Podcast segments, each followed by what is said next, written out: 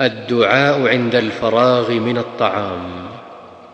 يقول الحمد لله الذي أطعمني هذا ورزقنيه من غير حول مني ولا قوة.